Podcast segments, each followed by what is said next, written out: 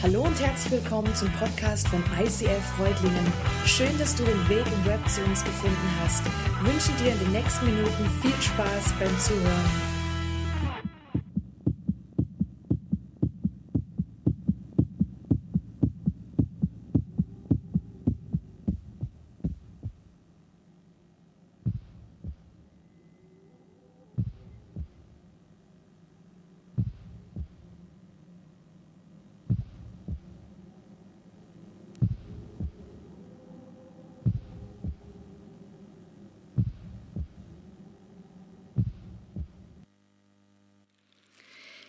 Ja, ich weiß nicht, wie es euch jetzt so geht nach den Tönen dieses Herzens.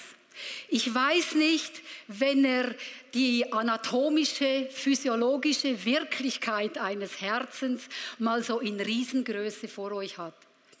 Ich glaube, jeder von euch hat ganz unterschiedliche Emotionen, die ihn mit diesem Anblick und mit diesen Geräuschen verbinden.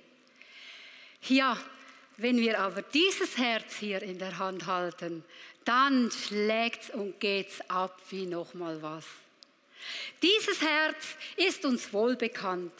Dieses Herz, mit dem haben wir täglich zu tun. Denn seid ihr nicht auch bei den Leuten, die immer mal wieder einen Kommentar eben gerade mit diesem Herzen, mit einem Emoji kommentieren? Ja, dieses Herz ist tagtäglich in unserem Leben verankert. Das Herz hat für uns Menschen eine recht große Symbolik. Es spielt in der Gefühlswelt eine sehr große Rolle. Auch die Bibel, Gottes Wort, spricht ganz oft vom Herzen. Habt ihr gewusst, dass das Wort Herz in der Schlachterübersetzung 418 Mal vorkommt? Wow, also nicht ganz unerheblich. Darum wage ich die Aussage, das Herz hat eine zentrale Stellung im Leben eines gläubigen Menschen. Lasst uns miteinander beten. Lieber Vater, ich möchte dir danken, dass du uns immer wieder auf das Zentrum des Lebens hinweist, auf das Herz. Lieber Vater, ich möchte dich bitten, dass dein Heiliger Geist unsere Herzen erfüllt, dass dein Heiliger Geist unserem Herzen Ohren ähm, ansetzt, damit wir hören können, dass deine Botschaft nicht rein und raus geht, sondern im, im Herzen verankert bleibt. Ich bitte dich, dass du hier mitten unten unter uns deinen Platz einnimmst. Amen. Mein Thema Herz in der Hand. Wenn ich heute meine Predigt über Herz in der Hand halte, dann möchte ich euch nämlich eine Frau vorstellen, für die es tagtäglich ist, ein Herz solcher Art, wie ihr es hier gesehen habt, in der Hand zu halten. Eine besondere Frau, eine Frau, die schon ganz früh wusste, dass sie Ärztin werden will. Eine Frau, die spezialisiert ist auf Kunstherzen heute. Ich möchte an dieser Stelle sagen, ich danke Menschen wie Dilek Gürsoy ganz herzlich dafür, dass sie sich für das Wohl, für die Gesundheit, für das Leben von so vielen Menschen einsetzen. Ich möchte mich jetzt schon entschuldigen, falls ich irgendwas gelesen und falsch verstanden habe und jetzt das auch noch hier auf der Bühne erzähle, möchte ich mich entschuldigen und sagen, das ist keine böse Absicht. Ich habe keine bösen Gedanken, keine schlechten Gedanken über diese Frau. Frau Dr. Dilek Gürsoy. Wenn sie sich vorstellen würde, würde sie vielleicht sagen, wie so oft in ihrem Podcast, Hallo, ich bin Dilek Gürsoy und komme aus Neuss. Denn tatsächlich ist Dilek Gürsoy 1976 in Neuss geboren. Sie ist eine renommierte Herzchirurgin und Expertin auf dem Gebiet von Her äh, Kunstherzimplantation.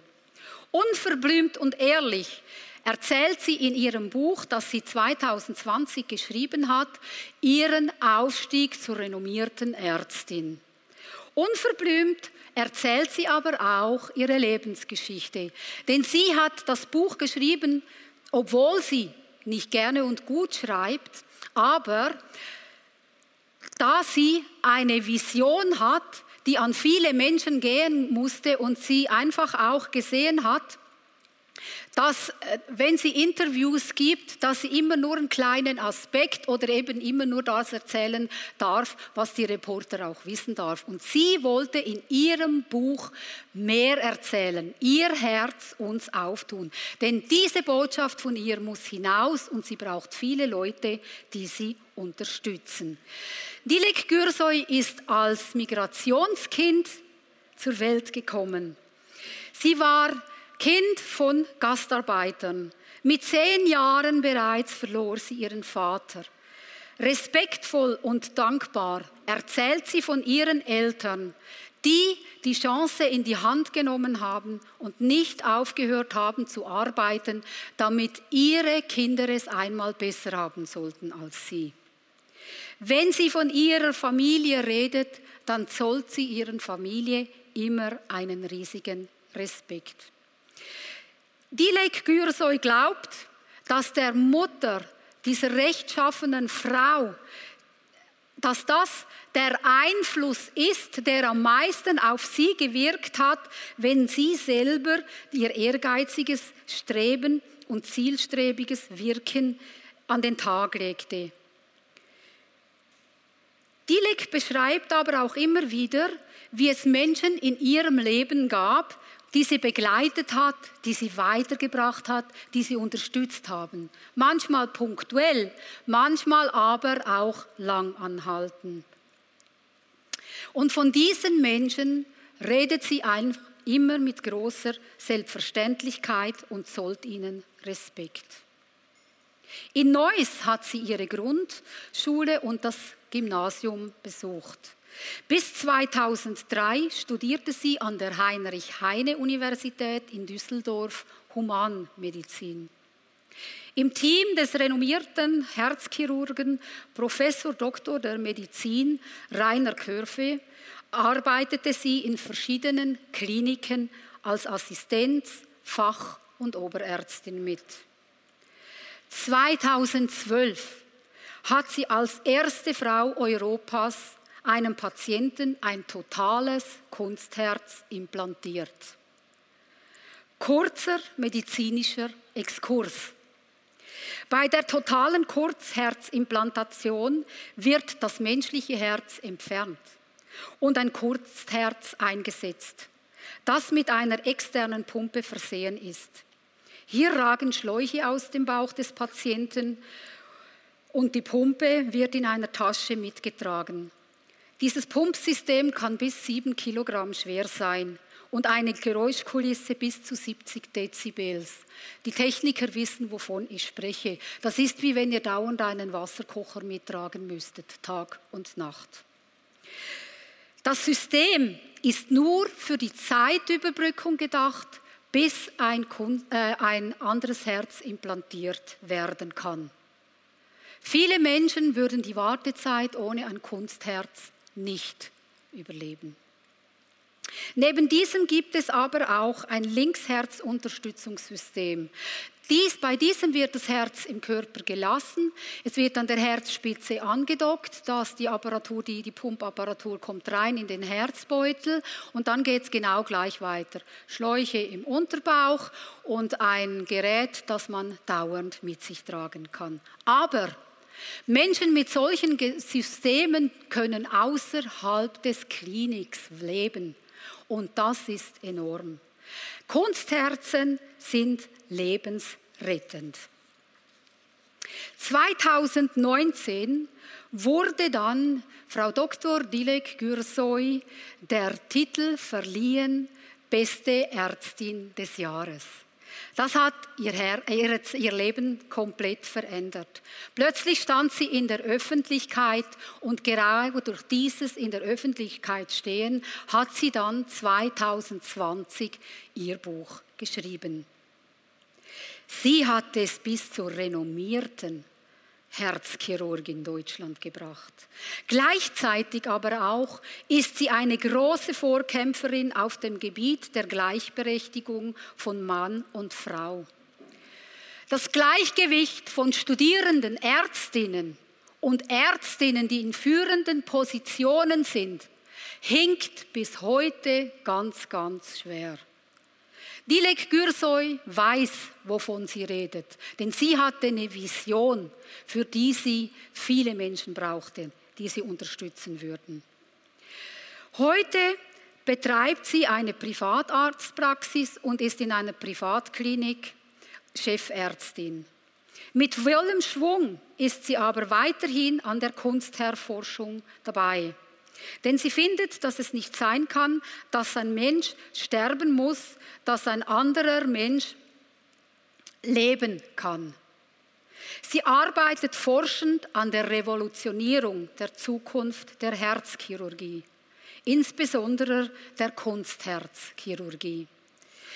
Bisherige Kunstherzmodelle sollen nachhaltig verbessert werden, denn diese sind nach ihrer Aussage nach wie vor immer lebensrettend und ermöglichen ein Leben außerhalb der Klinik, doch technisch sind sie nach ihrer Meinung weit rückständig.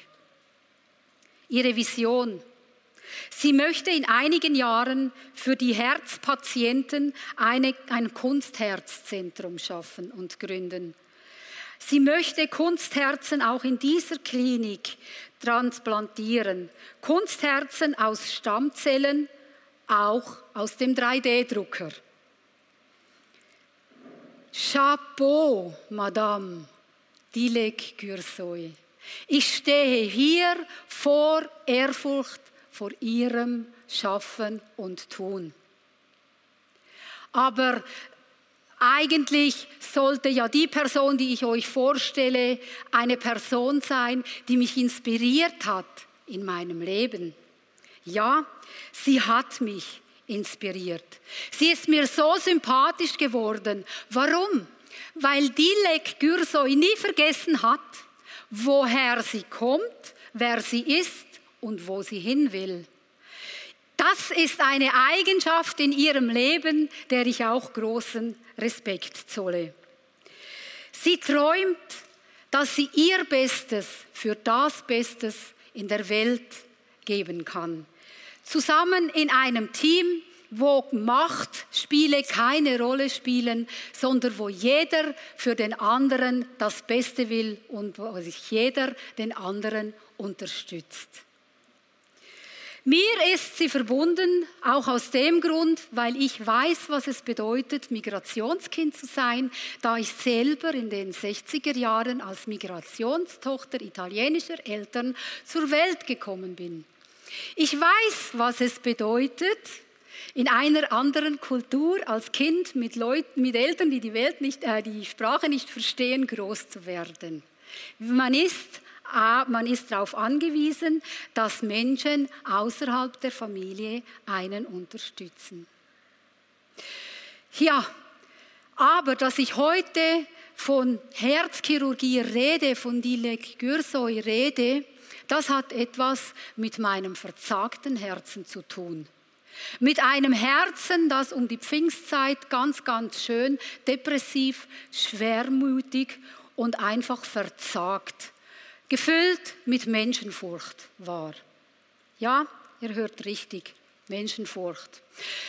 So haben wir im, an Pfingsten, mein Mann und ich, den Koffer gepackt und sind ab in den Süden gefahren.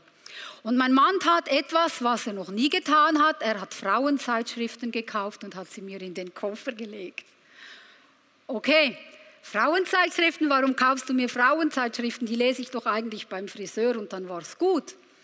Und er hat gesagt, weißt du, Wanda, du hast so Grübelgedanken. Du kommst manchmal aus deiner Gedankenwelt nicht raus. Und ich habe gedacht, so was Leichtes könnte dir sicher gut tun. Mein Mann ist ein König im anderen Gutes tun. Und ich sag's euch, ich habe meinem Mann gehorcht und habe die Zeitschriften gelesen. Auch das passiert manchmal. Als ich dann so richtig relaxed in meinem Liegestuhl lag und die Zeitschrift so blätterte, da hatte ich einen Artikel gefunden, darum ging es, wie Frauen mit ihren Ängsten umgehen. Ah, spannend, kann ich brauchen.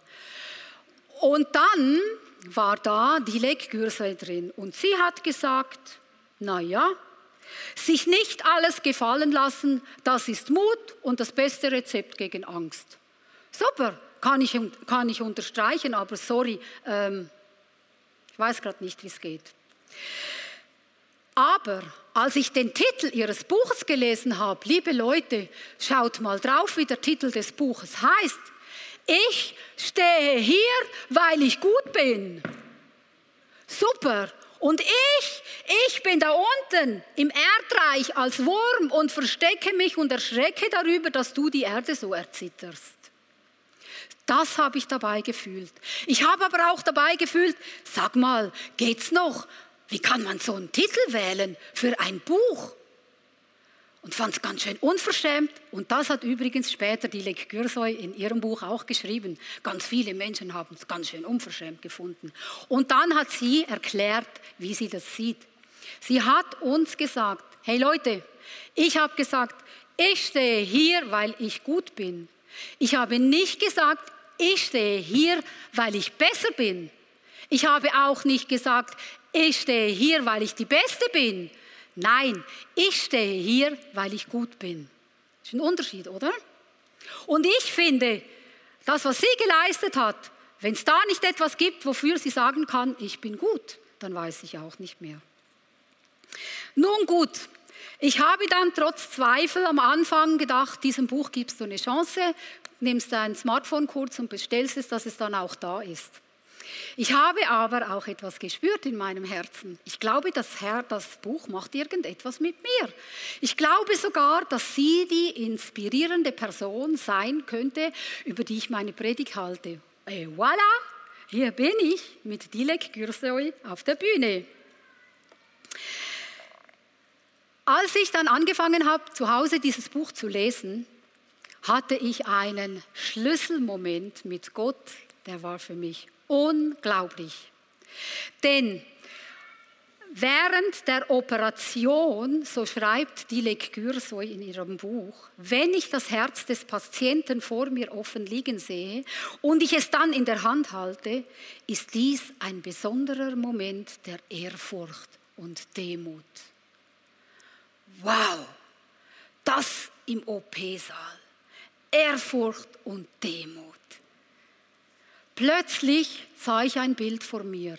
Ich sah Gott, wie Gott zu mir kommt, mir mein Herz rausnimmt, es in die Hand nimmt, liebevoll betrachtet und frei nach 2. Timotheus 1, Vers 6 sagt, aus diesem Grund erinnere ich dich daran, die Gnadengabe Gottes wieder aufzufachen, die durch Auflegung meiner Hände in dir ist. Denn ich, Gott, habe dir nicht einen Geist der Furchtsamkeit gegeben, sondern der Kraft, der Liebe und der Zucht. Wow, wow, ich weiß nicht, wie es euch geht. Gott redet, Gott redet zu mir. Das war für mich unglaublich, einfach nur unglaublich. Gott, du bist der beste Herzkurier, äh, Herzkurier weit und breit. Es gibt keinen besseren als du bist. Gott, mein Vater und viele Menschen, meine Familie, Freundinnen haben mir immer wieder Mut gemacht, mich ermahnt und mich ausgehalten. Meine Homies, im Hauskreis waren für mich der Ort der Gemeinschaft und des Hörens und Auseinandersetzen mit dem Wort Gottes. So habe ich auch da Impulse erhalten, die mich immer wieder zu einer neuen Erkenntnis hingeleitet hat. Immer wieder hat Gott mir durch Menschenlieder, die Natur, seine Worte, mein Herz ganz sanft in die Hand genommen, manchmal ein bisschen heftiger gerüttelt und mich so geheilt. Zaghaft und mutig habe ich wieder angefangen, Entscheidungen zu wagen. So habe ich mich, nachdem ich beruflich am Ende war er und nicht mehr wusste, was soll ich denn noch arbeiten, kann ich überhaupt noch irgendwo unterkommen, mich wieder beworben. Boah, und bewerben ist dann, wenn man nicht so an sich glauben kann, schon ziemlich heftig, weil man muss sich gut darstellen. aufhören, an den Nägeln zu kauen und dich gut darstellen. Ich habe es geschafft. Praise the Lord. Gott hat einen guten Plan für mein Leben. Gott hat einen guten Plan mit deinem Herzen und mit deinem Leben. Aber wie sind wir? Wir sind nicht immer nur mit diesem guten Plan vor Augen sehend unterwegs, aber wir sind in guter Gemeinschaft, Leute. Wenn wir nämlich in die Bibel zurückgucken, dann sehen wir, dass das Volk Gottes genauso crazy unterwegs war. Gott hatte einen guten Plan. Er hat gesagt, ihr seid alle wunderbar gut geschaffen und ihr, ihr sollt Gemeinschaft mit mir haben im Paradies. Und die Menschen sind ihre eigenen Wege gegangen, sind aus dem Paradies geschmissen worden, haben ihre eigenen Wege gefunden, haben gesündigt und dann Gott hat sie nicht aufgegeben. Gott hatte einen neuen Plan, den Plan vom Bund mit Abraham. Er hat mit Abraham einen Bund gemacht und hat zu ihm gesagt, geh in ein neues Land, ich werde dich zu einem großen Volk machen und du wirst ein Segen für Menschen sein. Super. Und das Volk geht und der Kreislauf kann wieder von vorne anfangen. Guter Plan von Gott, das Volk weicht wieder ab, sie müssen gerettet werden, sie bereuen, sie bekommen Vergebung. Und der nächste Bund, der mosaische Bund, hat Mose auf dem Berg Sinai mit den Gesetzen bekommen.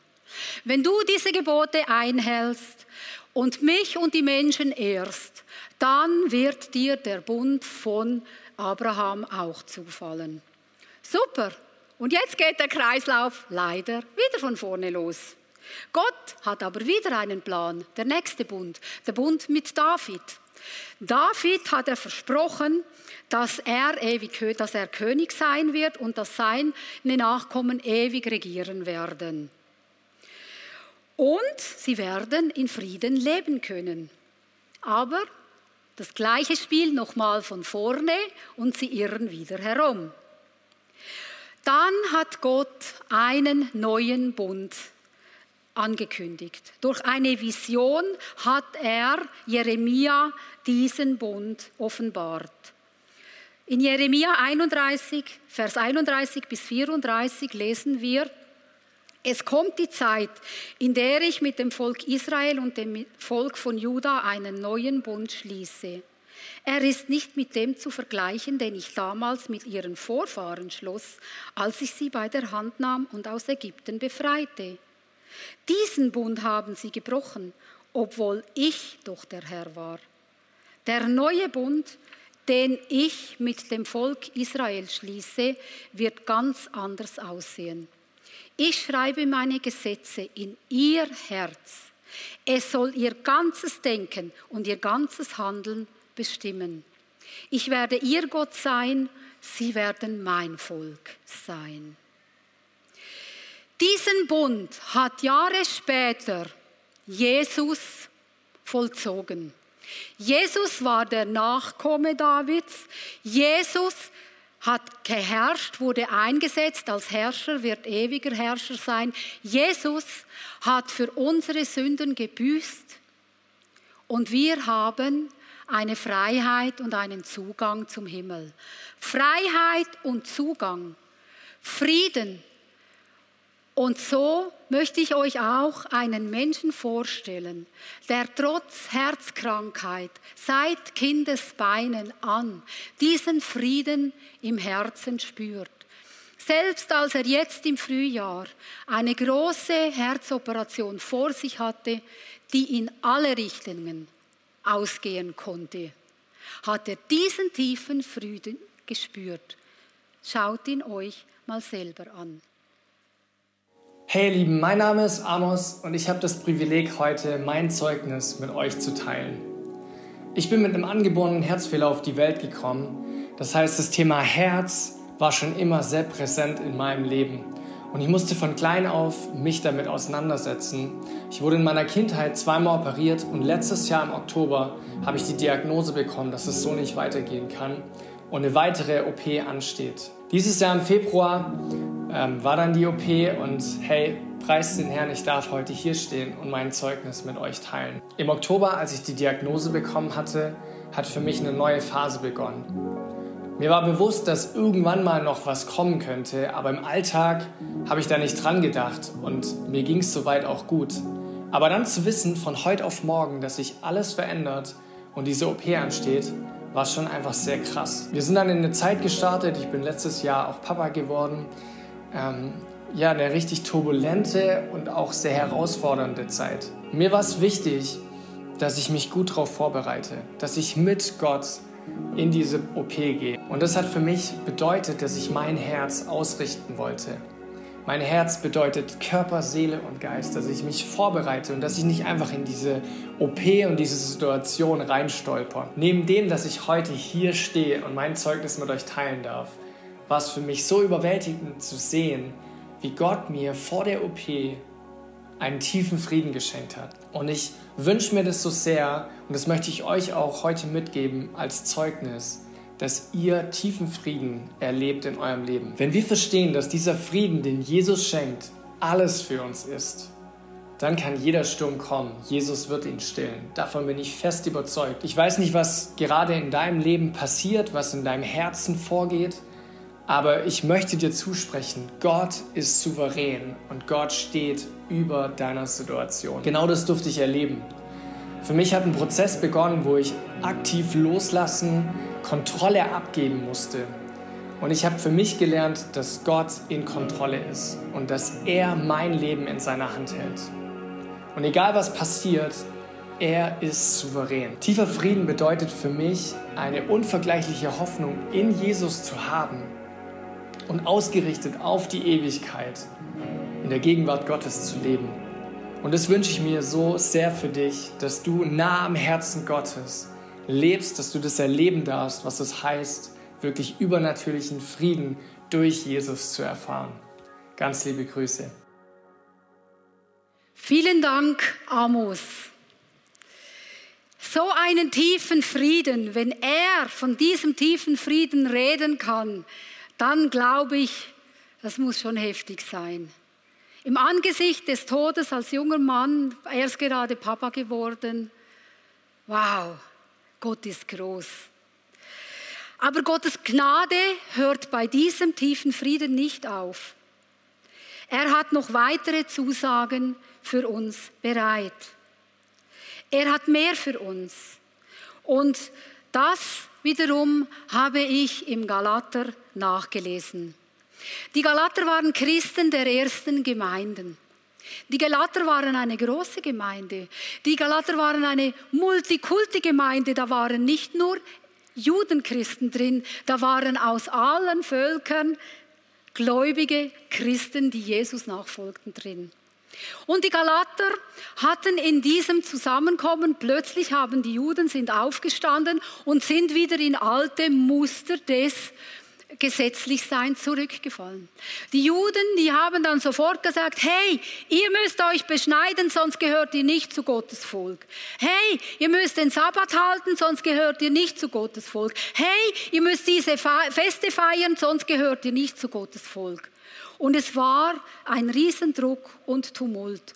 Und in diese Situation hinein hat Paulus seinen Brief an die Galater geschrieben.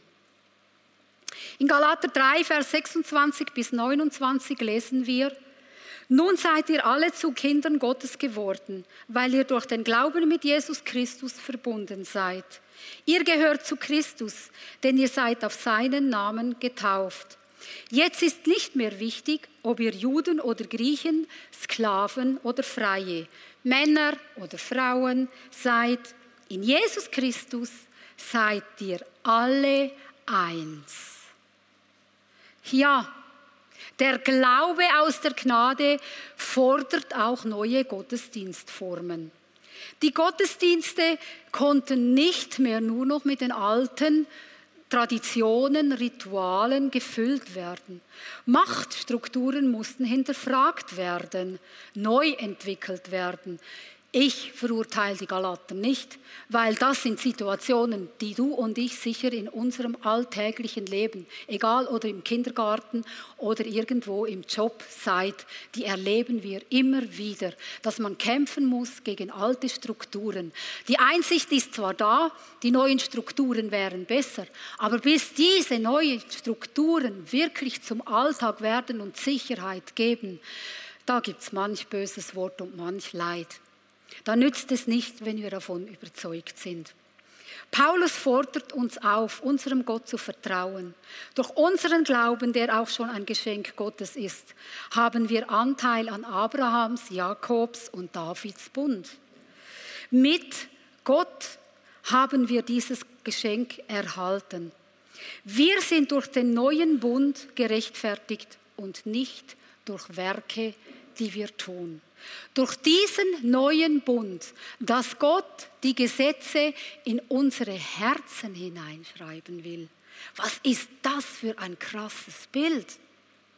Schaut, Gott weiß, was wir brauchen.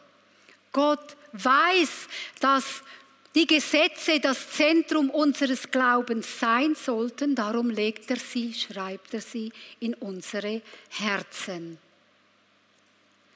Wir sind befreit. Er hat uns befreit. Jesus. Gott macht uns zu Erben. Und Jesus erfüllt das Gesetz. Wir brauchen das Gesetz nicht mehr zu erfüllen. Gott hat uns das Gesetz aufs Herz geschrieben, weil er möchte, dass wir Tag und Nacht daran denken, weil er möchte, dass die Gesetze unser Tun bestimmen. Entschuldigung. Und als nächste Beigabe Gottes bekommen wir auch den Heiligen Geist. Der wiederum bringt die guten Taten hervor der bringt die Taten hervor, dass wir in der Lage sind, Gott zu ehren. Er bringt die Taten hervor, dass wir anderen Menschen Gutes tun können. Er bringt aber auch das hervor durch das Sinnen der Gebote Gottes, dass wir uns gut tun können. Denn Leute, manchmal sind wir unser eigener größter Feind.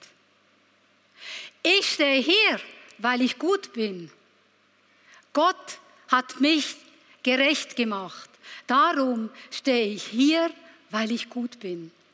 Wenn ich das weiß, dann brauche ich keine Machtkämpfe mehr mit anderen zu machen, weil ich bin gut. Und gut ist das Beste.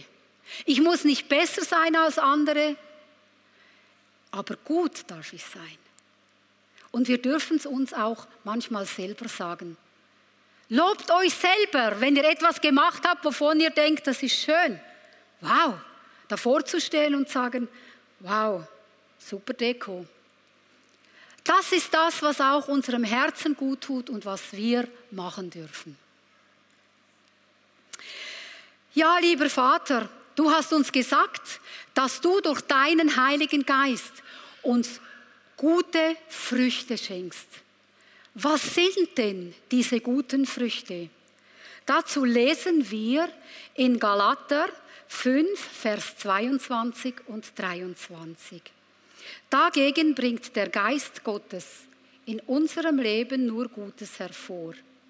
Liebe, Freude, Frieden, Geduld, Freundlichkeit und Güte, Treue, Nachsicht, Selbstbeherrschung. Immer wieder stehen wir Menschen hier, wackelig auf den Beinen, mit einem verzagten oder traurigen Herzen. Vielleicht merken wir, dass wir glauben, wir müssen alles durch unser Tun erschaffen. Wir müssen uns die Freiheit zum Herzen Gottes erkämpfen. Jesus hat die Gesetze erfüllt. Gott hat uns frei gemacht. Manchmal nimmt Gott unsere Herzen in der Hand und schreibt uns seine Gebote ein auf dieses Herz. Es ist ein Moment, bei dem du durch den Glauben gemerkt hast, ja Gott, ich möchte dein Kind sein und ich möchte, dass deine Gesetze in meinem Herzen eintätowiert sind. Manchmal nimmt Gott dein Herz in die Hand und dann putzt er mal ein bisschen Moos ab, bittere Wurzeln, er schabt an deiner Verzagtheit und nach und nach merkst du, wie Gott dein Herz wieder heil macht. So kannst auch du heute ganz bewusst hier stehen und sagen, Gott, nimm mein Herz in deine Hand, weil ich weiß, in deiner Hand ist mein Herz wunderbar aufgehoben. Lasst uns beten. Lieber Vater, du hast uns Gaben geschenkt. Vater, lass uns nicht selbstgefällig und genügsam leben. Lass uns hinausgehen in die Erde, in die Welt, in deine Welt als Salz und Licht für diese Welt. Du hast uns deine, Her deine Gebote in unser Herz gegeben. Wir sollen darüber sinnen Tag und Nacht und sollen nach ihnen handeln. Ja, Vater, gib uns deinen Geist, der der gleiche Geist ist, den du Jesus schon gegeben hast. Ich bitte dich, dass du unsere Herzen füllst mit diesem Geist und dass du uns vollmächtig machst, hinauszutreten in die Welt. Vater, Schenke du Menschen, deren Herz noch kein Tattoo mit deinen Gesetzen trägt, dass sie ihr Herz in deine Hände legen und sie glauben können. Schenke ihnen die Macht, schenke ihnen die Kraft und alle Segnungen, die du den Kindern Gottes als Erbe zugesagt hast. Im Namen Jesu. Amen.